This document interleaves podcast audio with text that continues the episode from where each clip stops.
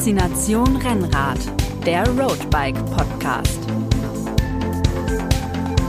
Hallo und herzlich willkommen zu Faszination Rennrad, dem Roadbike Podcast. Ja, herzlich willkommen und auch ein frohes Neues, denn wenn ihr das hört, sind wir mehr oder weniger gerade ins Jahr 2021 gestartet. Wo alles nur besser und, werden kann. Wo alles noch besser werden kann und darüber spreche ich mit meinen Kollegen Moritz. Servus. Und mit Christian. Hallo zusammen. Und ich bin der Sebastian.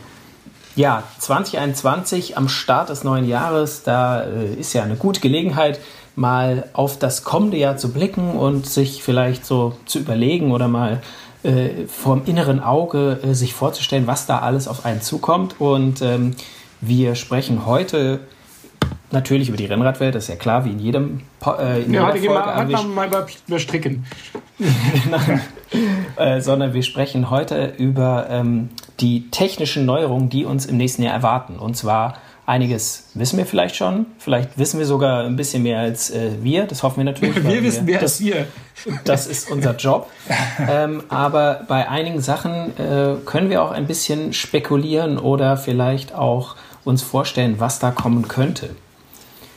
Ja, 2021 ist äh, das, äh, das Jahr, in dem Shimano 100 Jahre alt wird zum Beispiel. Oh. Äh, das äh, muss nichts heißen, aber wir wissen, dass es vielleicht etwas heißt, denn äh, bei Shimano ist eine Neuerung vielleicht schon ein klein wenig überfällig.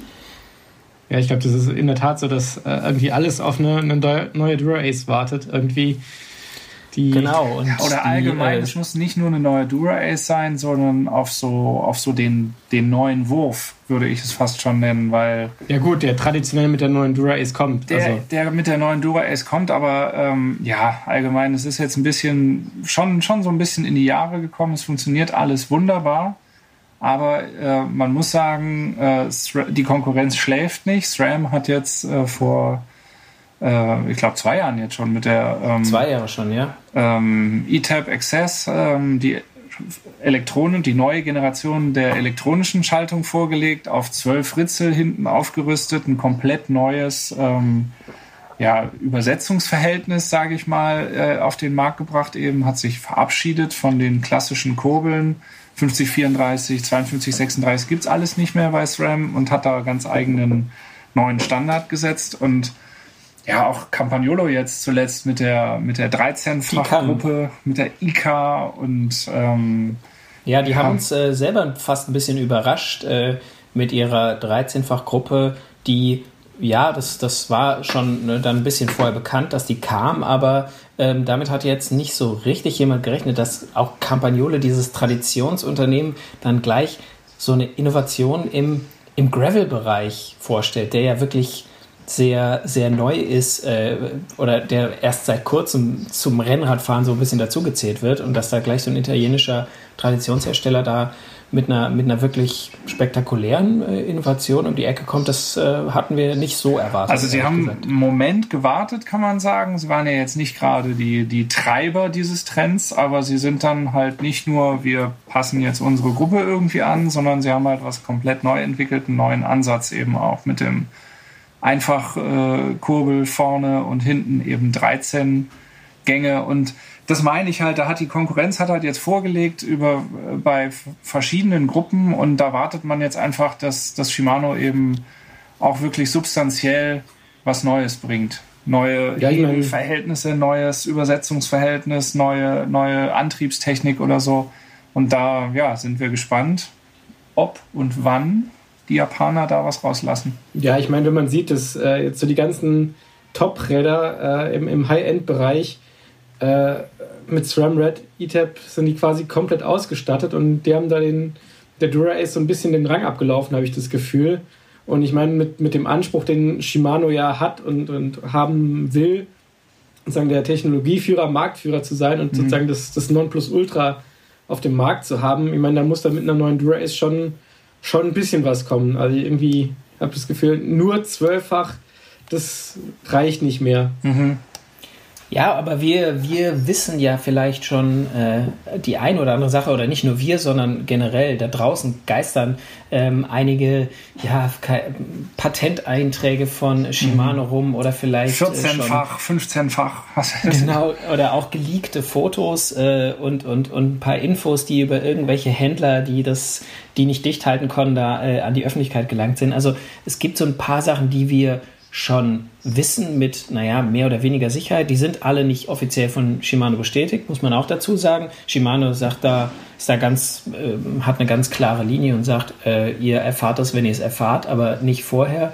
Aber was über die neue Dura Ace so schon bekannt ist, ist, dass es voraussichtlich äh, zwölffach sein wird und voraussichtlich nicht ganz kabellos sein wird, so wie jetzt zum Beispiel SRAM das macht sondern da gab es mal vor einiger Zeit so ein, ja, einen Patentantrag, der ein ja, semikabelloses System beschreibt, wo die Schaltgriffe ähm, kabellos sind, aber ähm, Schaltwerk, Akku und äh, Umwerfer sind noch mit einem Kabel verbunden. Das würde auch dazu passen, dass äh, Shimano weiterhin seine einen Akku für Schaltwerk und Umwerfertechnik fortsetzt äh, und nicht so wie bei SRAM, wo am Schaltwerk und am Umwerfer jeweils ein kleiner Akku sitzt. Also das würde da zusammenpassen. Das ist so ein, ja, so ein semi-drahtloses System. Ja, ich meine, das ist ja im Prinzip das System, was es von FSA mit dieser, wie hieß sie, K-Force Wii, mhm. äh, die sie vor ein paar Jahren mal auf der Eurobike gezeigt haben, die aber irgendwie am Markt nie so wirklich angekommen ist. Ich glaube, es gab ein oder zwei Räder, die das mal gespeckt haben. Äh, das war es aber auch schon. Ich meine, das ist ja ungefähr dieses System und es hat ja durchaus auch seine Vorteile, wenn man sagt, okay, man hat jetzt nicht äh, vier Akkus, die man im Blick behalten muss, sondern sozusagen nur vorne die zwei, die nur dieses Funksignal geben müssen, wo ja die Akkus bei, bei SRAM ja auch echt lange halten. Und hinten sozusagen einen großen für Schaltwerk und Umwerfer. Also das wäre ja durchaus, würde Sinn machen. Bin dann immer gespannt, Sinn machen und da würde sich auch dann Shimano wieder so ein bisschen abheben von, äh, von oder dann gäbe es halt einen, einen, einen deutlichen Unterschied, dann hätte man nicht irgendwie so zwei dann hätte äh, Shimano nicht nur nachgezogen und hätte jetzt halt auch zwölffach und kabellos, so wie es was Ram schon vorher hatte, sondern hätte wieder ein anderes System, das vielleicht dann auch, wie du gerade gesagt hast, Vorteile hat in dem Sinne, dass es vielleicht ein etwas größerer Akku ist, der ein bisschen länger hält. Man muss nur einen Akku aufladen nicht. Ich kann ja keinen Akku also von deinem Schaltwerk klauen oder was weiß ich was. Ich meine, die sind ja auch nur angeklipst. Also das ist ja, ja. Also das muss man. Ja, wobei ich da sagen muss, äh, das wäre mir persönlich für, für Shimanos Ansprüche immer noch nicht genug. Also da würde ich eher noch in Richtung hier, dieses Jahr mit dem Synchro-Shift damals angefangen, so dieses automatische Schalten, automatischer Umwerfer. Ja, da in, in die Richtung würde ich, glaube ich, eher noch Erwartungen hegen, dass da irgendwie noch mehr was, was Schaltautomatik angeht irgendwie. Also ja, oder, oder halt irgendwie noch ganz, ganz basic, dass er, also geht natürlich nicht, aber jetzt sind wir bei der Fantasie, aber irgendwie so, ich denke, eigentlich müsste ich schalten und schon passiert ist. Das wäre natürlich cool. da, da, müssen sie sich aber mit einem Helm, mit einem Helmhersteller äh, zusammentun. Wobei, du hast ja wie quasi, wenn du da in den Helm statt Polster noch so ein paar äh, äh, EKG-Sensoren einbaust, da hast du ja quasi schon, ist ja schon die Voraussetzung, hast immer so eine Kappe auf. Aber das wäre natürlich ja die, die telepathische Schaltung. Das, ich weiß nicht, ob wir damit 2021 schon rechnen können. Ja, aber vielleicht aber können wir, wir, wir können das vielleicht patentieren lassen und wir satteln um. Roadbike bringt die telepathische Schaltung. Die telepathische Schaltung, die dann äh, am, am Berg sagt, Moment, hier ist doch noch gar nicht so steil. Ja. Wir schalten jetzt nicht ja, genau. noch rein runter. Stell dich, Tritt mal einfach fest in die... An, du genau. Ja, aber es ist ja, es ist ja gar nicht gesagt, dass ähm, Shimano jetzt nur ein Highlight zeigt. Ich meine, der 100. Geburtstag wäre natürlich der Anlass zum, äh, um noch was weiteres zu zeigen. Bei Shimano ist es eigentlich traditionell so, dass die, die Neuerungen erst an der Dura Ace äh, oder eben an der Top-Gruppe oder an den Top-Komponenten eingeführt werden, egal ob das jetzt Schuhe sind oder eben die Schaltung oder was anderes oder Laufräder. Vielleicht ist ja das Jubiläumsjahr ein Anlass dazu, gleich mal auch einer von der mittleren oder unteren Gruppe ein, ja, ein Update oder eine Neuerung zu spendieren. Und äh, was ich natürlich sehr begrüßen würde, denn äh, bezahlbares Rennradmaterial finde ich immer gut, aber vielleicht kommt ja mit der Dura Ace Di2 schon eine Ultegra Di2, eine neue Generation, die dann über vielleicht dieselben oder vielleicht nicht alle, aber auch ähnliche Features verfügt wie die Durace Top-Gruppe. Ja, oder du gehst halt, dass alle Gruppen auf einen Schlag auf 12-fach umgestellt werden und du nicht diesen 11-fach, 12-fach Wirrwarr immer hast. Also ich meine, da war ja Kamper auch so ein bisschen, als die mit, mit 12-fach vorgeprescht sind, da gab es ja Superrekord 12-fach und dann haben sie jetzt so nach und nach dann äh, sozusagen ihr, ihr Sammelsurium an verschiedenen Gruppen von Potenza, Centaur äh, von 12-fach auf 11-fach runter, dass sie das auf einen Schlag umstellen, könnte ich mir vorstellen.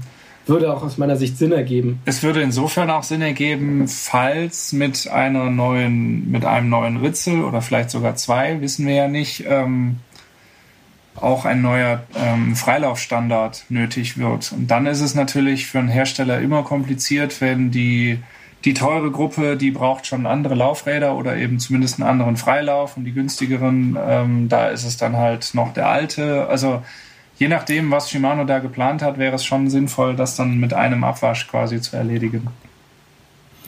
Das wäre natürlich auch, so, so hat SRAM eigentlich vorgemacht, was in meinen Augen relativ gut funktioniert hat. Da kamen die SRAM Red Access und die Force Access kamen nicht zeitgleich, aber mit einem Monat Verzögerung so dass du jetzt äh, relativ schnell quasi beide Gruppen im Markt hattest und auf jeden Fall mal, ja, für die Hersteller hat es sich dann schon viel mehr gelohnt, auch diesen, diesen äh, extra Freilauf, den man für die zwölffach äh, SRAM-Gruppen braucht, anzubieten.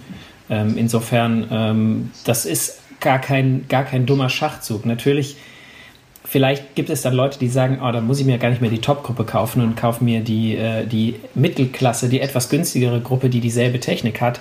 Aber ich glaube, wenn ich ehrlich bin, also es scheint zumindest SRAM nicht geschadet zu haben und der Verbreitung der, der SRAM Red äh, Access scheint es auch nicht geschadet zu haben. Also wie Christian schon gesagt hat, die ist an den Top-Rädern echt sehr gut vertreten, äh, vertreten und ja, vor allen Dingen, was ich finde, was man, was man sieht, wenn wir die Pressemeldungen der Radhersteller bekommen und da steht dann hier, wir haben ein neues Fahrrad entwickelt, da steht dann halt ganz oft, ähm, wenn es das Top-Modell ist, äh, steht das Fahrrad da eben mit der SRAM Red aufgebaut und eben nicht mit der Dura Ace, weil das irgendwie scheinbar in den Augen auch der Radhersteller ähm, suggeriert hier das, das Allerneueste und die Dura Ace, die kennt man halt irgendwie schon ein bisschen länger. Funktioniert natürlich wunderbar, aber ich habe den Eindruck, die, die SRAM, die hat so ein bisschen den, ähm, wie soll man sagen, so das Flair des Innovativen. Und deswegen wird einem dann auch genau das Fahrrad mit der Gruppe gezeigt. Und das ist für Shimano natürlich, ja, die Vollkatastrophe. Bitter. Die wollen da natürlich wieder hin. Also wenn ein mhm. Radhersteller ein neues Fahrrad zeigt, dann soll da gefälligst die beste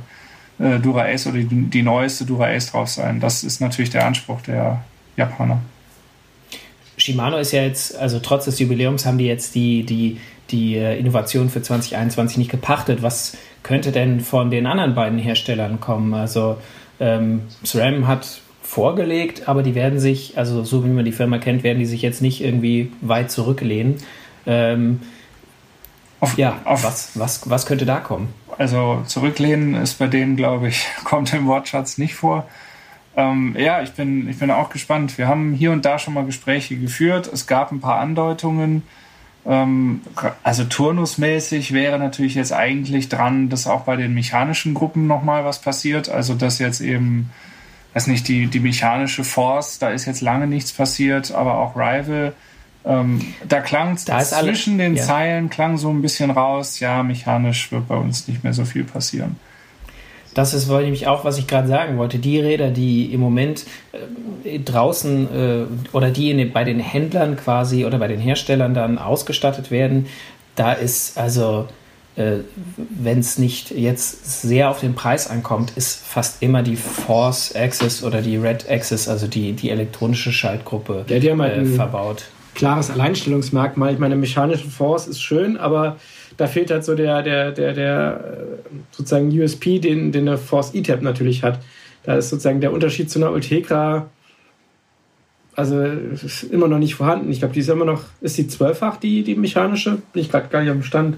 Weil nee, nee, so die, ist, äh, äh, die mechanische ist noch elffach. Genau, also ähm, das ist auch ein richtiger Punkt, ja. Das ist, die ist dann auch wieder nicht kompatibel mit dem Freilauf, mit dem XDR-Freilauf. Also insofern ähm, ist, hat die schon an Attraktivität eingebüßt. Und man muss sagen, also dieses, die Schaltlogik von SRAM, wo man mit einem Hebel, nicht wie bei Shimano mit zwei Hebeln, eine für hoch, eine für runter ist, sondern ein Hebel, den man etwas entweder kurz oder weit reindrückt. Das System funktioniert, aber ja. ist tendenziell es funktioniert gut auch, aber es ist tendenziell nicht ganz so reibungslos wie bei einer äh, Schaltung, die, ähm, zwei, die, die ja, zwei Hebel hat, einen für hoch, einen für runter. Und bei, der, äh, bei den elektronischen Gruppen haben sie es super gelöst. Da gibt es einen Knopf links, einen Knopf, einen Knopf rechts und genau. entweder äh, schaltest du den Umwerfer, indem du beide gleichzeitig drückst, oder du lässt das das, äh, die äh, Schaltung von ganz alleine machen, dass die automatisch den Umwerfer, also das Kettenblatt vorne wechselt, je nachdem, in welchem Gang du bist. Und das ist natürlich ähm, ein, ein sehr komfortables Schaltsystem. Also ich habe schon gemerkt, wie ich manchmal ein bisschen, äh, wenn ich auf einem Rad sitze, was das nicht hat mit einer mechanischen Zweifachschaltung oder so, dass ich manchmal echt so denke, so, hey, wieso geht denn das so komisch? Und ich denke, ach ja, ich bin vorne noch auf einem großen Kettenblatt und habe nicht dran gedacht, runterzuschalten, weil es das ja auch noch gibt. Aber ist vielleicht auch äh, meine eigene Dummheit. Ja, ja also wie gesagt, offiziell ist da gar nichts. Nichts Genaues weiß man nicht, aber wir sind gespannt und genau wie du sagst, die Innovationen sind nicht bei Shimano gepachtet äh, oder die zu mhm. erwartenden Neuerungen 2021 werden nicht ausschließlich bei Shimano stattfinden, sondern Müsste nicht mit Sicherheit von, auch bei SRAM. Von SRAM irgendwie was speziell Gravel-mäßiges kommen. Ich meine, die sind ja auch durchaus im Gravel-Bereich äh, angesiedelt. Ich meine, sie haben den, äh, wie hieß es, äh, die Force Wide, glaube ich, mhm, sagen genau, so ein bisschen ja. auf die breiteren Reifen angepasst, aber hinten so am Schaltwerk, glaube ich, ist es ja noch. Ja, sie, ich meine, sie haben immer eine, dadurch, dass sie ähm, eine äh, elektronische kabellose Mountainbike-Gruppe haben, äh, was sie dann halt auch schön kombinieren konnten, irgendwie vorne einfach äh, Kettenblatt, die Force bremsen und dann aber hinten ein Mountainbike-Schaltwerk mit einem 50er, massiven ja, die, 50er die Ritzel. Ein optischer Leckerbissen. Genau, der Pizzateller am Hinterrad. Ähm, also damit waren sie natürlich auch schon immer sowieso ein bisschen, äh, konnten sie sich im Gravel-Bereich ganz gut irgendwie so anpassen und Räder für verschiedene Einsatzzwecke dann auch ausstatten. Aber das stimmt, so was dezidiert Graveliges, außer diese äh, Force Wide, die ein bisschen weiteren Q-Faktor hat, damit der Umwerfer ein bisschen weiter nach draußen kommt, damit es ein bisschen mehr Reifenbreite äh, da auch möglich ist. Außerdem gab es in dem Bereich eigentlich nichts. Und, und Campagnolo hat da schön, wie soll ich sagen, nach, nach der Shimano GRX kam dann Campagnolo mit der EK. Deswegen, also dass SRAM da auch was mehr Graveliges bringt, halte ich nicht für ausgeschlossen. Könnte gut sein, ja. Also bei der EK ja. finde ich halt spannend, die ist ja, die kommt ja weitestgehend ohne Carbon aus, wenn man mal jetzt vom, von der Kurbel ähm, absieht. Äh, also das ist ja auch, es ist immer noch eine Menge Geld, aber wenn wir über diese elektronischen Gruppen reden, von äh, SRAM oder auch ähm, Shimano, dann sind da ja schon ganz andere Summen im Spiel. Und Campagnolo, die EK 13-fach, wie gesagt, ist immer noch viel Geld, aber ähm, die ist ja äh, trotzdem noch irgendwo bezahlbar und äh, finde ich ist schon eine, schon eine spannende Alternative. Und als, spannend als eine, als eine mechanische Gruppe vielleicht, was vielen Leuten auch ähm, entgegenkommt. Viele Leute sagen, sie wollen eigentlich keine elektronische Gruppe, weil eben, da musst du den Akku laden oder wenn mal was nicht funktioniert, da musst du erst quasi zum Händler, weil der ein Diagnosegerät braucht, um das da anzuschließen. Eine mechanische Schaltung ist halt immer noch für ja. viele der, ich weiß, was die Schaltung macht und wenn sie das nicht macht, dann weiß ich ungefähr, wie ich das Problem beheben kann. Und mit der EK hat Campagnolo auch gezeigt, dass es, dass es immer noch Innovationen gibt im Bereich mechanische Schaltung. Ja, vor allem, wenn es ja auch eine Preisfrage, wenn ich mir so ein, so ein Gravelbike als, als Zweitrad sozusagen zulegen will, dann will ich ja da auch nicht unbedingt 3.500, 4.000 Euro für hinlegen. Ja, und selbst wenn ich das Erstrad, also nur weil es das Erstrad, Erstrad ist, äh, rechtfertigt das ja nicht, dass ich da deswegen jetzt 8.000 Euro für ausgeben muss oder irgendwie sowas. Nee, nee, klar, aber ich meine, äh, deswegen finde ich Mechanik und ich meine, Camper beweist ja, dass das Mechanik schon auch echt extrem angenehm und, und smooth funktionieren kann. Mhm. Äh, und was mich am allermeisten überrascht hat, ist, äh, dass das Campers geschafft hat, mit der EK auch an, an, an Hersteller ranzutreten, die schon lange keinen Camper mehr gespeckt haben. Also da purzelten ja mit der Vorstellung von der äh, K dann tatsächlich äh, einige Hersteller um die Ecke, die dann Räder mit EK ausgestattet mhm. haben. Ich habe Specialized, dass der Verge gab es zumindest und sowas, sagen, ja, ja. Äh, wo, wo, ich seit Ewigkeiten keinen Specialized mit Camper mehr gesehen habe. Also das ist so, mhm. Die haben da scheinbar auch einen Nerv getroffen bei den, bei den Herstellern und gesagt haben, okay, das ist, ist ein cooles System, das funktioniert, das überzeugt uns. Da glauben wir dran, dass wir damit Räder verkaufen können mhm. und statten die halt dann damit aus. Also von daher. Holi, du meintest eben die Einfachheit bei, bei der SRAM-Schaltlogik mit der einen Taste rauf, der anderen Taste runter. Das ist natürlich mhm. bei Campagnolo, bei der EK jetzt natürlich auch gegeben. Die hat ja nur noch auf, am rechten Hebel eben mhm. diesen Daumenschalthebel, der gut, der ist in dieser, in dieser gewundenen Form Etwas, um sich ja. selbst. Das ist natürlich ein bisschen optisch auch gewöhnungsbedürftig, aber das ist ja trotzdem nur dieser Daumenschalthebel und der Schalthebel hinter dem Bremshebel. Einer rauf, einer runter, ähm, 13 Gänge, vorne nur eine Kurbel. Einfacher geht es mhm. eigentlich auch nicht. Und genauso, wenn du, äh, denke ich, wenn du, ähm, du machst jetzt zum Beispiel Bikepacking oder sowas, wenn du diese elektronischen Gruppen fährst, dann musst du dir auch überlegen, je nachdem, wie lang deine Tour ist, muss ich als zusätzliches Gewicht halt noch die, die äh, Ladedinger mitschleppen, die du halt bei der mechanischen äh, Gruppe natürlich einfach nicht hast. Genau, also wenn ich überhaupt einen Stromanschluss habe, um zu laden, oder Je nachdem, wo man muss noch einen weiteren, einen, einen, weiteren Akku kaufen, was ja jetzt auch ja, nicht unbedingt Kosten sind, die ich jetzt einfach mal so ausgeben will. Klar, das kostet nicht die Welt, aber trotzdem, warum, warum muss ich da eine extra Batterie mitnehmen, wenn, wenn, wenn es bei Campagnolo auch gut ohne funktioniert? Ja, ja wobei ich jetzt mal ganz, ganz sagen muss, ich weiß nicht, was ihr für, für Bikepacking-Touren dreht, aber so ein DI2-Akku, wenn ich den vorher auflade, dann hält der mal locker... Äh, ja, mal 1000 Kilometer Minimum. Ja, also, aber zum Beispiel die, sagen, aber also äh, die SRAM, Kilometer dürfte es schon sein. Die SRAM-Akkus, die sind ja ungefähr so auf um die 1000 jetzt nach unseren Erfahrungen und unseren Dauertesterfahrungen. Und je nachdem, was du für eine Reise vorhast, ist natürlich 1000 Kilometer beim, beim Bikepacking ist ja eigentlich gar kein Problem. Ja gut, wenn du jetzt Afrika Cup to Cup machst, dann aber hier für, für drei Tage in Pfälzerwald, also was jetzt mal realistisch ist, ich habe mit, mit nur, meiner es Frau nur ein Problem, was gemacht und die ist keine Fahrradfahrerin und da waren wir auch allein schon 500 Kilometer unterwegs. also, also ich meine, es ist auf jeden Fall ein Problem, dessen man sich vorher bewusst sein muss. Auf jeden und Fall. was man vorher vielleicht auch mal, äh, wo man drüber nachdenken musste, äh, weil ja, mit der mechanischen Schaltung geht dir halt nicht der Saft aus. Hatte das ich kürzlich sogar Fakt. tatsächlich mal, dass ich bei der ähm, Force ETAP, die ich habe, dass da tatsächlich der Akku leer war. Das war ja natürlich eigen, also ich hatte es natürlich selber versaubadet. Das waren halt, das waren halt, ja, waren ungefähr 1000 Kilometer. Ich habe nicht drauf geachtet. Und dann musste ich, das waren 10, 12 Kilometer, musste ich da, aber da war wirklich zeitgleich, ich, ich hatte äh, beides zeitgleich äh, vollgeladen und beides schön zeitgleich war äh, leer. Ich konnte auch nicht den Akku von vorne nach hinten wechseln oder so und dann bin ich halt ja eben zwölf Kilometer oder so im, im zweit- oder drittleichtesten Gang. Ja, das war ein gutes Frequenztraining. Gutes Kadenztraining. so, wir haben jetzt aber viel über, über Schaltungen gesprochen, aber. Ähm, aber eine allerletzte Sache vielleicht noch zu der Kampa. Ja. Weil wir da jetzt über die EK gesprochen haben, die jetzt 13-fach geworden ist. Ich finde es spannend, ähm, ob Kampa vielleicht 2021 nutzt, um diese 13-fach ähm, Technologie, die sie jetzt etabliert haben, ob sie die gegebenenfalls auch bei den normalen Gruppen einführen. Vielleicht nicht direkt bei allen, aber bei der einen oder anderen. Ich glaube, da ist Kampa erstmal bei den, den Straßengruppen hinten dran.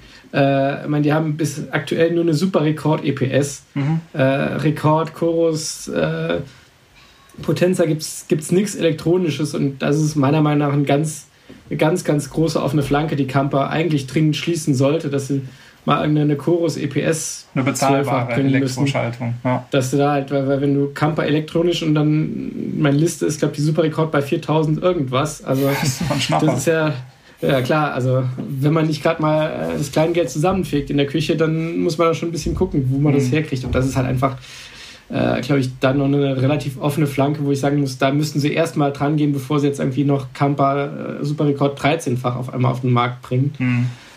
Gut, was aber spannend ist bei den Schaltungen.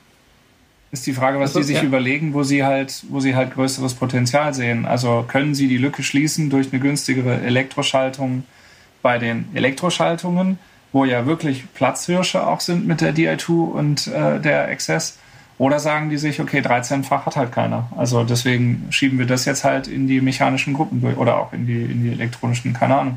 Es ist vieles ist möglich und wir werden, wir werden mhm. sehen, was, was sie machen. Sie haben ja bei dieser Einführung von dem neuen Freilauf, diese 13-fach-Gruppe äh, braucht ja wegen des Neuner-Ritzels auch einen neuen Freilauf, aber da haben sie es ja so gewählt, dass sie eine Lösung gefunden haben, ähm, dass da wird quasi, der Freilauf ist sehr viel kürzer Und wenn du den mit äh, 11 oder 12-fach fahren willst, dann musst du da sowas aufstecken. Und ähm, mhm. da auf der Webseite von Camper, wo das beschrieben ist, da haben sie irgendwie, da hatten sie mal so einen kleinen Verweis, wo stand, ja, ja, wer weiß, was da noch kommt.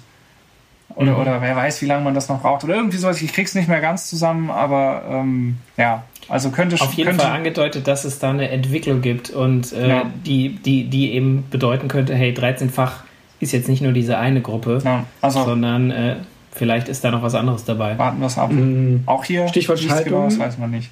Genau, Stichwort Schaltung. Was aber auch noch spannend ist, äh, glaube ich, zum Abschluss von dem großen Schaltungsthema sind ja auch diese, diese ich glaube, Classified heißt es, diese semi-elektronischen Narben, wo du halt quasi vorne einfach fährst. Du hast ja die Möglichkeit, über einen, über einen Schalter am Lenker hinten in der Narbe sozusagen ein, ein virtuelles zweites Ritzel zu fahren. Ähm, gibt's auch du hast quasi eine, eine zweimal elffach Schaltung, aber hast vorne nur ein Kettenblatt. Genau. Sozusagen. Du hast eine, eine Zweier-Nabenschaltung und die zusammen mit deinem Elfer-Ritzel ergibt die dann eine, ja, eine 2x11-Gruppe. Ähm, so wie früher es halt eine, eine ja, eine, eine quasi Dreigang-Nabenschaltung gab, ist es jetzt nur noch eine Zweigang. Die allerdings, wie du, wie Christian gesagt hat, schon, ja, die ist elektronisch. Ähm, die schaltet sehr schnell, also dass du da wirklich sehr wenig äh, Zeitverzögerung hast zwischen diesen zwei, zwei Gängen in der Narbe ähm, und die auch jetzt nicht so viel auf die Waage bringen soll. Also das sieht, hört sich sehr äh, spannend an. Gibt es im Moment äh, nur an einem Rad Soweit Ridley weiß, kann so fast. Genau, bei okay. dem Ridley kann so fast, aber ähm, wer da weiß. Da tut sich also, vielleicht auch noch was. Da also ich das, glaub, das, das System klingt auf jeden Fall so spannend, dass ich das schon glaube, dass da auch viele Hersteller drauf schielen und sagen, hey, das ist ja die, eigentlich die ideale Lösung, um sozusagen die, die Einfachheit von einer Einfachgruppe vorne, kein Umwerfer, aber mit der Vielseitigkeit von zweifach relativ elegant zu kombinieren. Also von daher finde ich mal spannend, wie, wie sich das weiterentwickelt. Wie muss ich mir ja. das optisch vorstellen? Ist das dann so eine Monsternarbe? Also muss ich mich da Nee, das siehst du eigentlich von außen gar nicht viel dran. Das Einzige, was man sieht, ist halt, du hast den, den sozusagen Alt, Arbeitskreis Altes Denken, den Schnellspannerhebel, der ist ein bisschen dicker. Und da ist ein äh, Micro-USB-Eingang, wo du das Ding dann auch aufladen kannst. Und sonst siehst du von außen echt nicht viel. Mhm. Die also Narbe ist, hat ein bisschen mehr Umfang vielleicht, aber es ist äh, weit entfernt. Also es ist jetzt auf jeden Fall nicht so groß wie, wie das größte Ritzel oder sonst was. Also es ist keine massive Narbe und sie bringt wohl auch nicht so viel mehr auf die Waage. Äh, was das auch natürlich sehr interessant macht wieder. Dann genau. bleibt doch einfach mal dem äh, Roadbike-Magazin treu und guckt immer mal wieder in unsere Ausgaben rein. Demnächst. Wenn sich was tut, äh, lest es bei uns auf jeden Fall. Genau, dann lest es bei uns und genau. äh, nicht irgendwo sonst.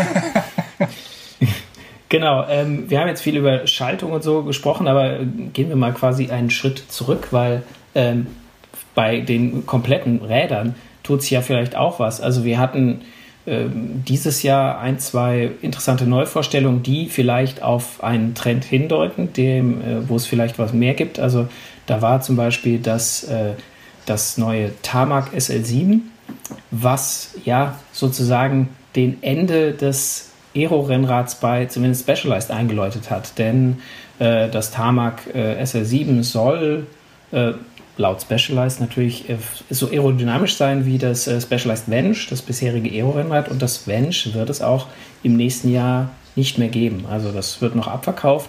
Wer irgendwo noch eins kriegt, sollte und es sich schon immer mal kaufen wollte, sollte dann jetzt zuschlagen, weil die Dinger werden nicht mehr hergestellt. Und ja, das ist natürlich die Frage, ist das ein Trend, dem weitere Hersteller folgen?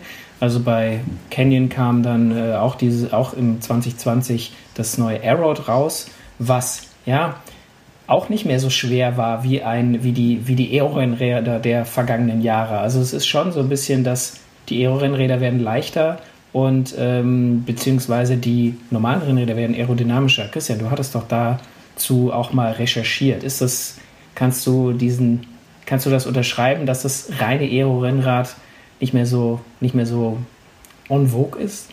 Ja, also ich glaube, das ist schon nach ein klarer Trend zu erkennen. Wenn früher war es ja so, es hat sich erst dann das Aero abgespaltet, das sozusagen hier mega aerodynamisch, äh, Riesenprofile, bocksteif, äh, hart wie sonst was und halt schwer wie Sau, äh, aber halt mega aerodynamisch. Und äh, dann auf der anderen Seite die ganzen Endurance-Räder, die auf maximalen Komfort getrimmt waren. Das führt gerade im Moment so ein bisschen wieder zusammen, habe ich das Gefühl. Also das ist spannend zu sehen, dass es echt so diesen, diesen Allrounder deutlich wieder deutlich häufiger zu finden ist. Ich habe das Gefühl, so da profitieren die neuen Räder halt von den Entwicklungen, die da in den letzten Jahren gemacht worden sind.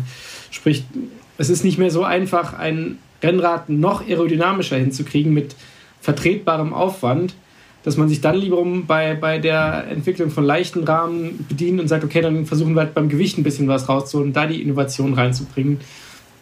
Und genauso auch bei den Endurance-Rädern, die dann jetzt nicht noch komfortabler noch äh, aufrechter und was weiß ich was sein sollen, sondern wo man sagt, hey, nur weil ich jetzt ein bisschen komfortabler unterwegs sein will, will ich ja nicht langsam fahren. Sprich, dann kann man natürlich da die, die äh, Erfahrungen und, und, Analysen, die man beim Aero-Cockpit äh, gewonnen hat, dann natürlich auch auf ein Endurance-Rennrad übertragen. Also da, glaube ich, sehe ich schon den klaren Trend, dass das wieder zusammenführt. Und äh, ja, in dem Moment, je näher es zusammengeht, desto schwerer fällt es natürlich dann zu rechtfertigen, warum ich denn jetzt äh, ein sehr aerodynamisches und ein bisschen leichtes Rad haben muss, genauso wie ein sehr leichtes und auch sehr gut aerodynamisches Rad. Also da wird dann irgendwann die Rechtfertigung, glaube ich, auch äh, umso größer, dass man sagen muss, okay, lohnt sich das noch? Oder kriegen wir nicht das eine Rad für, für beides hin, vor allem jetzt in dem High-End-Bereich? Heißt das, dass die Hersteller dann unter Umständen in ein, zwei Jahren eher bei den Rennrädern unterscheiden in, also in, in die Geometrie, in die Sitzposition? Davon gehe ich ganz klar, ganz stark aus, dass du sagst, okay, das ist ein, das leichte, schnelle, komfortable Rad, was halt extrem sportlich für die, für die Profis und für die ambitionierten Fahrer ist und gleichzeitig das Rad, was halt einfach ein bisschen aufrechter ist für den mal etwas entspannteren Hobbyfahrer, der halt nicht mit einer riesen Sattelüberhöhung fahren will. Ich glaube, da geht dann schon so der Trend hin. Ich meine, ist dann noch zu sehen, wo es dann bei den Reifen hingeht, wo man da äh, sozusagen die Unterscheidung trifft, aber das wird einer der, der Punkte sein, glaube ich. Mhm. Also da das sehe ich auf jeden ja Fall so die, die, die Richtung. Das heißt, wir verlieren, kann man fast sagen, wir äh, verlieren so ein bisschen eine Rennradkategorie nämlich die der, der Aero, der reinen Aeroboliden, die es dann vielleicht in Zukunft äh, nicht mehr so viel und am Ende vielleicht auch gar nicht mehr gibt. Ähm, und es geht wieder hin zu dem, zu dem, zu dem Renn, Renn, Rennrad, also dem Race-Rennrad, das für, für die maximale Geschwindigkeit ausgelegt ist und äh, zu dem, das eben für die vielleicht eher Langstrecke ausgelegt ist. Ja, also Weil schnell sein können sie beides, aber von der Sitzposition äh, lässt sich halt wahrscheinlich nicht beides miteinander vereinbaren. Nee, also ich meine, das, das weiß man ja selber, da gibt es halt einfach zu große Unterschiede. Und da, äh, glaube ich, das zusammenzulegen, finde ich dann, meine, vielleicht gibt es irgendwelche Lösungen, dass du sozusagen eine Geometrie äh, ins, in, in, oder in einem Rahmen zwei Geometrien unterbringst, wie es halt mit irgendwelchen Wechsel-Ausfallenden ähm, schon mal versucht wird, so im Gravel-Bereich, dass man sagt, okay, man kriegt das irgendwie ein bisschen ausgewogener hin, aber ich glaube, das äh, ist dann zu viel technische Spielerei. Also da glaube ich eher so das sportliche, performanceorientierte Rennrad und halt dann in den eher Langstrecke. Und dann muss man halt sehen, wie es sich sozusagen im Grenzbereich zu Gravel einfach noch aus, Sie, das, aus Sehen Sie nicht beim Gravel den gegenteiligen Trend? Also das Gravelbike, äh, was, wenn, wenn wir sagen, das Rennrad, da geht die Diversifizierung gerade wieder ein bisschen zurück zu dem äh, zu weniger Rädern, weniger Ausführungen quasi. Äh, ist es beim Gravelbike nicht die genau andere Richtung? Ja, klar. Also da äh, glaube ich, die sind halt einfach ein bisschen hinten dran in der Entwicklung. Äh, man, wenn man sich anschaut, am Anfang hat jeder, jeder Hersteller Gravel für sich selber interpretiert. Also entweder haben sie ihren Crosser genommen und den dann einfach jetzt Gravel genannt, weil es halt gerade hip und modern war, oder sie haben halt ein, ihr Langstreckenrad mit Disc halt auf breitere Reifen umgestellt und das war Gravel. Dann kam dieses ganze Bikepacking, wo ja auch irgendwie gefühlt äh, jeder sein, sein Rad zum Gravelbike macht, indem man ein paar Ösen dran schraubt und sagt, jetzt passen da noch mehr Flaschenhalter und Taschen dran, das ist jetzt mein Gravelbike. Ähm, und Graveln stellt sich halt jetzt, glaube ich, auch, wo es ein paar Jahre am Markt ist, einfach raus, dass das viel, viel vielseitiger ist und genauso wie jeder Hersteller das für sich interpretiert, interpretiert, äh, interpretiert ja auch jeder Kunde und jeder, jeder Radfahrer das ein bisschen anders für sich. Ich meine, der eine will halt echt damit Bikepacken irgendwie drei Tage durch die Wildnis äh, und dann natürlich alles an Gepäck dabei haben und der andere sucht eigentlich nur einen schnellen Untersatz für ich will mal, mal meine Sonntagsrunde durch die Waldwege fahren und eben nicht auf der Straße. Ich brauche kein Bikepacking, ich will keine mega aufrechte Dirty Kansa Sitzposition für keine Ahnung irgendwas, sondern ich will halt einfach schnell unterwegs sein.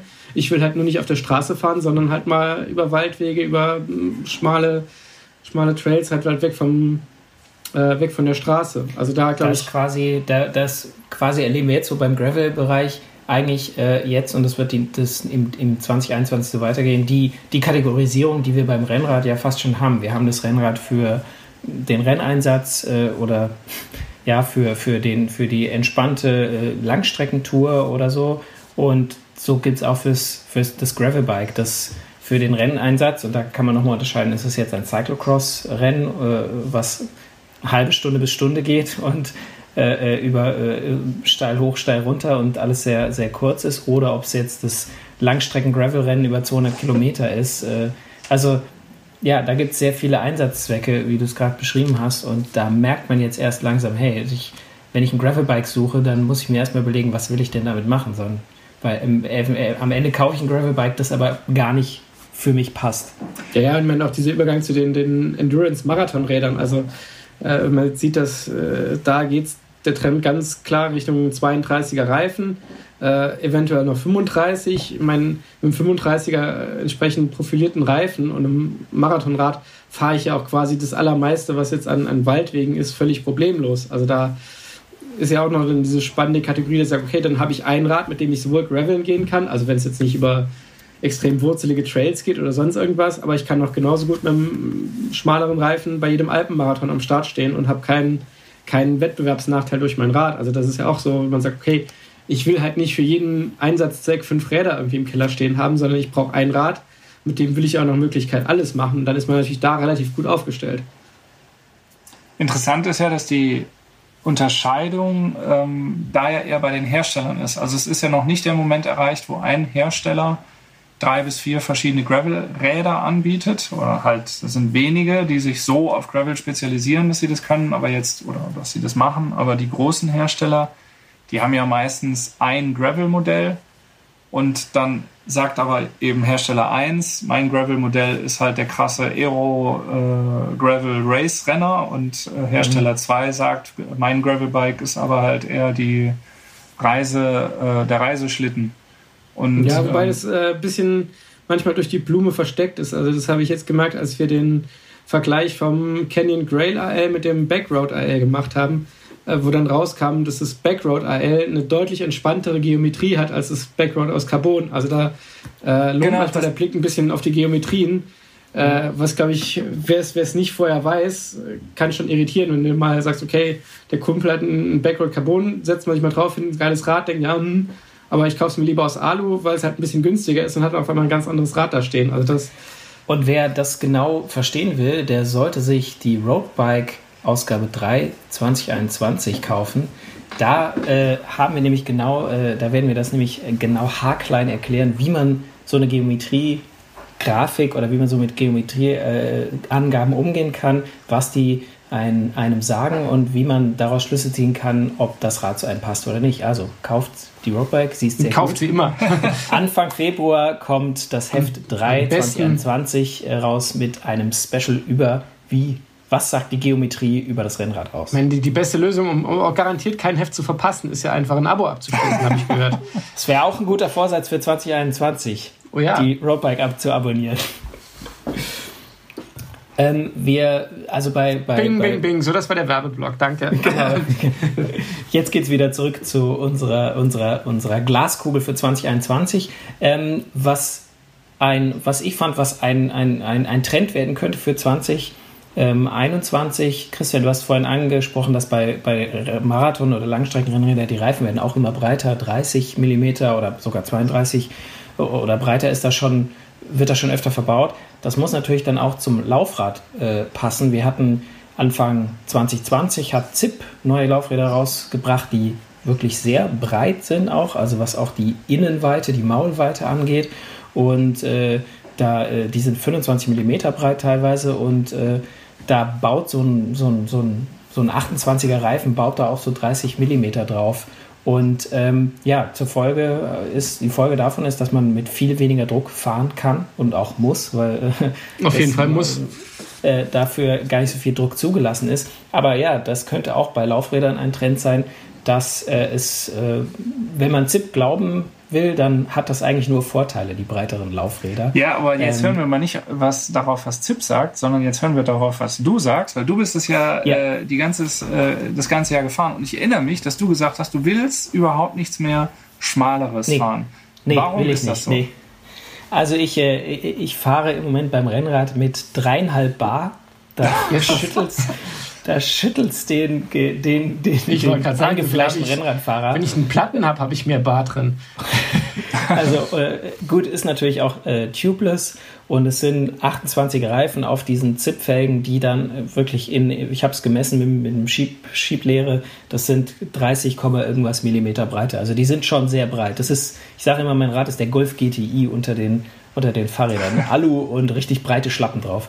Ähm, und, aber nee, ich muss sagen, also das Fahrgefühl, ich habe nie das Gefühl, es ist träge oder schwammig. Ich habe äh, trotz des eher harten Alurahmens einen super Fahrkomfort. Ähm, ich sehe im Moment keine Nachteile. Natürlich äh, sagt ZIP auch, dass das äh, von der Aerodynamik, dass die breite Felge mit einem breiten Reifen besser zusammenpasst, weil das dann aerodynamisch auch gibt weniger Abrisskanten, weil das quasi Reifen und Felge mehr oder weniger in einer Fläche äh, übergehen. Und ähm, das ist natürlich immer schwierig für uns zu verifizieren. Dann müssen wir nochmal äh, das nächste Mal dann in den, in den Windkanal gehen. Aber ich habe bis jetzt keine Nachteile gespürt, im auch direkten Vergleich mit, äh, mit einem Rennrad mit 25 Reifen, sondern eher Vorteile. Nämlich der erhöhte Komfort, ähm, der wirklich das schon angenehmer macht, mit keinem Nachteil, dass das irgendwie eher träge wäre. Im Gegenteil, ich bin dann mal mit äh, anderen Laufrädern gefahren, mit 28er Reifen, die nicht ganz so breit waren. Das fand ich unglaublich zäh. Gut, das lag vielleicht auch an dem Reifen und an meiner schlechten Tagesform. Das ist natürlich immer bei so, einer, bei so einer Einmalfahrt. Aber wie gesagt, also ich bin äh, der, ein großer Freund von diesen, von diesen breiten Reifen und von einem auch den breit, in Zusammenhang mit den breiten Felgen. Hm. Ja, also ich glaube schon, dass man sich als, als eingefleischter Rennradfahrer von den den alten 8 Bar äh, verabschieden kann. Ich meine, man liest es ja immer mal wieder noch, auch in, in Zuschriften, dass dann teilweise äh, Leute die 23er Reifen vermissen und sich, sich mit vieler Mühe und Not auf 25er wohlfühlen. Äh, ich glaube, perspektivisch wird 28er das Standardmaß sein, weil ich glaube, es hat lange gebraucht, bis dann äh, sich die Erkenntnis durchsetzt, ein 28, also ein breiterer Reifen rollt einfach nicht langsamer, sondern ist vom Rollwiderstand quasi Im Zweifelsfall ähnlich. sogar noch ein bisschen schneller. Also du hast einfach eine, eine breitere Auflagefläche, du kannst es mit weniger Druck fahren, äh, der Komfort ist deutlich besser. Es gibt da einfach schon eine ganze Reihe an Vorteilen, wenn man dann bereit ist, halt auch mit dem Druck entsprechend runterzugehen. Ich glaube, das ist noch so die, die große Hemmschwelle, die viele sozusagen wo noch viele, viel Aufklärungsarbeit notwendig ist, dass ich halt, wenn ich einen 28er oder einen 30er Reifen fahre, dass ich den nicht auf 7 Bar aufpumpe, weil dann habe ich nämlich die Vorteile eben nicht sondern genau. es ist halt nur ein riesen fetter Reifen, der aber gar nicht schneller rollt. Sondern die rollen halt wirklich dadurch schneller, dass sie halt sich einfach dem Untergrund leichter mit weniger Druck anpassen können und eben nicht so stark verformen. Oder wie war's? Äh, Moment, Moritz, du bist da der, kannst glaube ich ins Detail gehen. Warum eigentlich ein breiterer Reifen nicht langsamer rollt? Also ich muss gestehen, das ist jetzt schon wieder ein paar Jahre her, dass wir die Tests durchgeführt haben, aber wir haben mal Rollwiderstände ver ähm, verglichen über verschiedene Reifenbreiten und das war tatsächlich, ähm, das war tatsächlich so, dass der breitere Reifen, je breiter der Reifen wurde, desto besser wurde der Rollwiderstand und der Witz war halt bei gleichem Luftdruck. Äh, bei gleichem Luftdruck, genau. Und der Witz war halt, wenn du den äh, Luftdruck dann senkst und eben das Plus an Komfort dazu bekommst und ja auch Grip in, in Schräglage, was, äh, was ja noch dazu kommt, dann ähm, hattest du immer noch den äh, Rollwiderstandswert des schmaleren Reifens. Also du, du bist eben nicht, nicht schlechter unterwegs. Der Grund dafür ist die Auflagefläche und dass natürlich der Reifen insgesamt dann weniger walkt, weil er eben also du hast halt, wenn man sich vorstellt, du hast die ganz schmalen Reifen, dann hast du einen auch sehr schmalen Abdruck, mit dem du auf der Straße bist. Und der ist eher wie so ein, ja, länglich, also lang, längsoval sehr stark. Und je breiter, je breiter das wird, ähm, dann du stehst einfach ganz anders auf der Straße und ja, rollt halt, rollt halt gut. Und ja, ich bin jetzt mittlerweile auch ähm, äh, im, tendenziell immer breiter geworden vom Reifen her. Aber ich muss sagen, ähm, nur vom Reifen. Mir geht's jetzt, mir geht's jetzt äh, anders als als dir, Holly. Ich bilde mir zumindest ein, dass ich zwischen dem äh, 25er und 28er schon auch einen Unterschied im, im Beschleunigungsverhalten spüre. Also wie, weil es ja auch mehr Gewicht ist, zum Beispiel der, der breitere Reifen. Und ähm, ja, ich, ich hänge da zurzeit schon noch so ein bisschen an den 25ern. Das liegt aber vielleicht auch daran, dass ich ähm, ein Rad habe, was ich mit zwei Laufradsätzen fahre. Ähm, und das eine ist halt äh, die Gravel-Bereifung und das andere ist die Rennradbereifung. Und da will ich halt wirklich den maximalen Unterschied. Also ich will halt dann ja. nicht vom 40er auf den 30er, dann kann ich es auch gerade sein lassen, sondern da will ich halt echt richtig von Gravel auf Straße. Und deswegen. Ähm, und Straße muss dann auch spritzig sein. Ja, genau. Und, das, das, ist so agil. meine Philosophie, die dahinter steht. Von daher ähm, bin ich noch einer von den 25 Millimeter Fahrern. Die Breite der Laufräder ist ja jetzt auch nur ein, ein Aspekt. Wir können ganz kurz noch äh, die Frage stellen, ist 2021 tatsächlich das letzte Jahr der Felgenbremse? Äh, also es hängt ja auch mit den Laufrädern zusammen. Gibt es noch, wir haben da, glaube ich, schon mal äh, vor ungefähr einem Jahr drüber philosophiert, als wir gefragt haben, ist die Felgenbremse tot? Haben wir schon gesagt vor einem Jahr, es gibt nicht mehr so viele Laufräder für Felgenbremsen. Das wird für 2021 definitiv, da gibt es keine Umkehr, da, da gibt, von einem schon gestarteten Trend. Da gibt es keine Umkehrung Nein. und das liegt ja auch daran, dass es ja auch ähm, immer weniger Rennräder für ähm, äh, Felgenbremse gibt, die neu entwickelt werden. Also ja, die Hersteller, wenn die neu entwickeln, wenn wir ähm, eingeladen werden zu Präsentationen oder eben die Pressemeldungen kommen, wenn, die, wenn wir die neuen Räder uns angucken, da sind die Top-Modelle, die sind, würde ich jetzt sagen, Brunki, korrigiere mich als unser Radtester, aber die sind ja zu 90 Prozent, sage ich mal, ausschließlich für Scheibenbremse entwickelt. Ah. Und das ja, heißt, das nach und nach, jeder, der sich jetzt ein neues Rad kaufen will, ähm, wir sehen das auch bei unseren Leserumfragen, da überwiegt mittlerweile ähm, deutlich der Wunsch, das neue Rad mit einer Scheibenbremse zu kaufen und dann, ja, dann ist es keine Raketenwissenschaft. Über Jahre, über die nächsten Jahre werden die Felgenbremsrenner immer weniger und irgendwann ähm, ja, gibt es die auch nicht mehr. Aber, ein ganz klares Aber, viele Leute fahren ja zum jetzigen Zeitpunkt auch noch mit Felgenbremsrennern rum.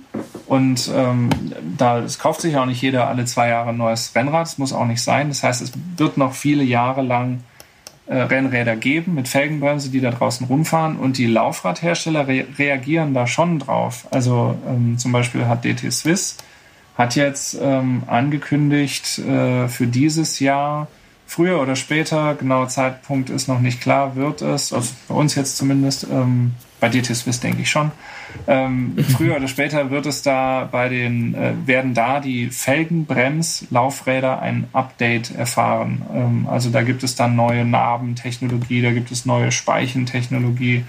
Ähm, das, das ist ganz klar. Also es wird dann schon noch wer jetzt, wer jetzt äh, ein Felgenbremsrennrad hat und überlegt, ich will mir jetzt kein neues Rennrad kaufen, aber ich würde mein jetziges äh, Rennrad gerne irgendwie ein bisschen aufwerten mit einem, mit einem neuen äh, Laufradsatz. Das ist nicht so, dass man dann da einen Laufradsatz nehmen muss, der, weiß ich nicht, vor zwei oder drei Jahren entwickelt wurde, sondern da kriegt man schon auch neue Sachen. Aber das sind Technologien, die teilweise auch von den von den äh, Scheibenbremslaufrädern dann durchgereicht werden an die äh, genau, also Felgenbremslaufräder.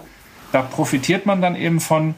Aber genau wie bei den Rennrädern ist es bei den Laufrädern tatsächlich auch so wirkliche Innovationen, komplette Neuentwicklungen nur für Felgenbremse. Da, da wird es echt schon ganz duster.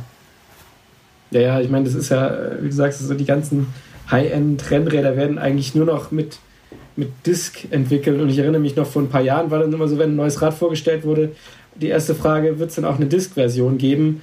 Äh, mittlerweile werden die Disk-Versionen vorgestellt und es fragt eigentlich kein Mensch mehr, ob denn noch eine Felgenbremsversion vorgestellt wird. Ich glaube, so ein paar, jetzt gerade so Italiener halten dann noch so die, die Felgenbremsfahne ein bisschen hoch. Ja, aber hier, so, die Felgenbremse hat auch äh, alle drei großen Landesrundfahrten gewonnen. Genau, also ich meine, im, im War es die Bremse oder war es der Fahrer, der auf dem Rad saß?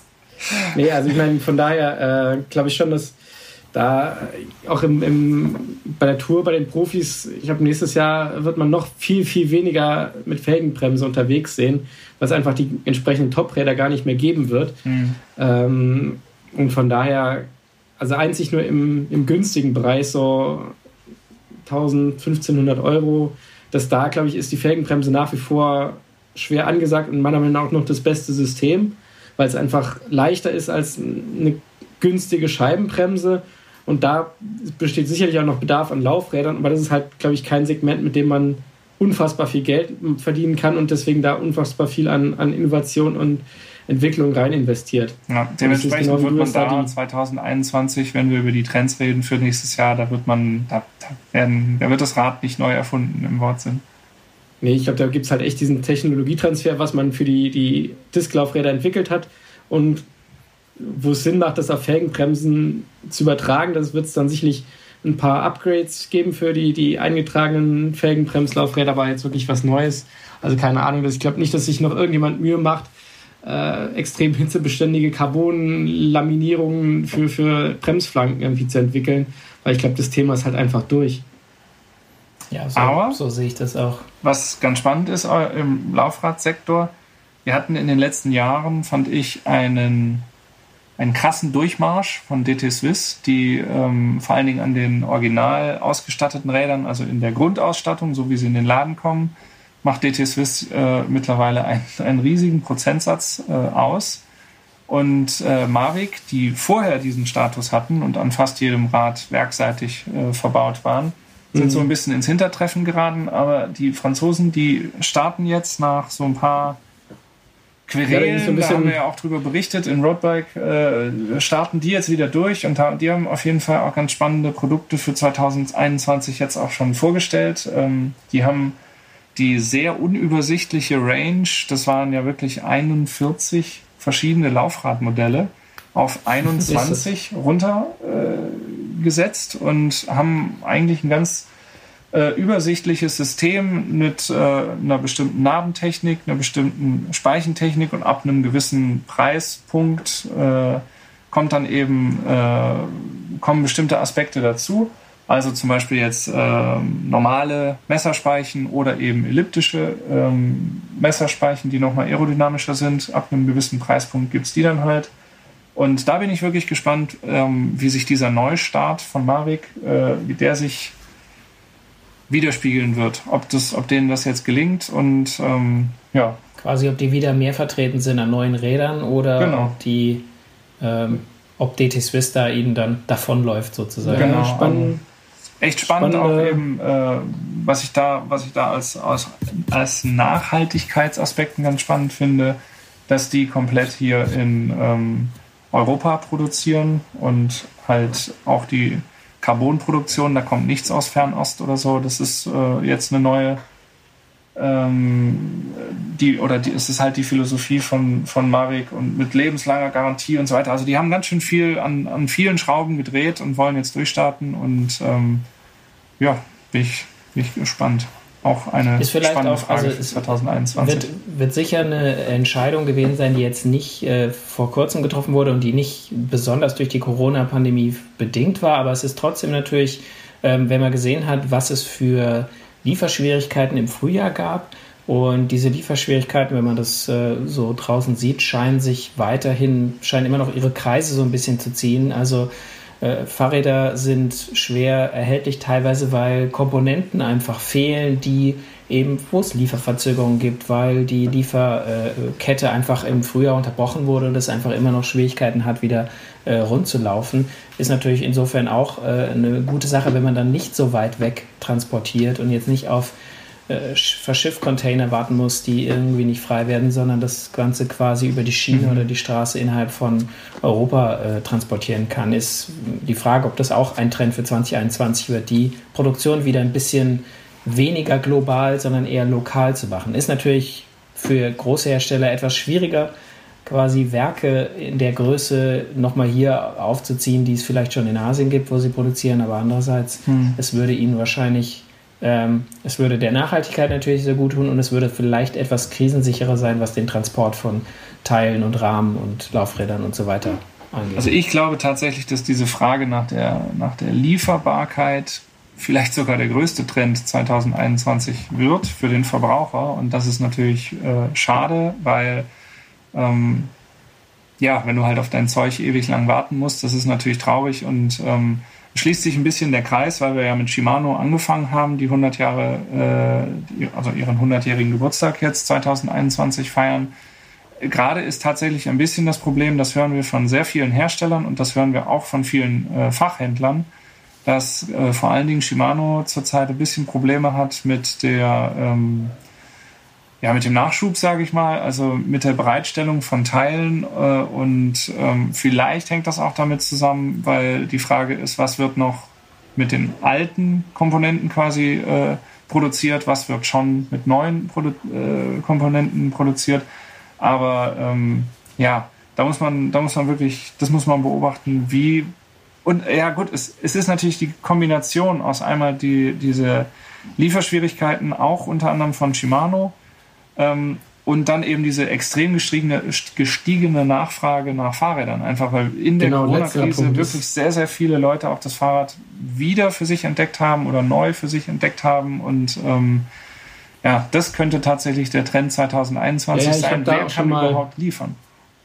Ja, ich habe hab halt auch schon mal mit bei, bei Shimano klassisch aus dem, dem Grund nachgehört, weil wir halt auch echt von vielen gehört haben, so, wir kriegen kein Zeug und wenn du dein Rad jetzt bestellst, dann hast du Lieferfristen von 25, 30, 40, 50 Wochen, bis du dein, dein Rad hast. Mhm. Äh, und das Problem ist halt echt, dass quasi die Nachfrage weltweit, also nicht nur in Deutschland, nicht nur in Europa, sondern quasi weltweit nach, nach Fahrrädern und Zubehör exorbitant gestiegen ist.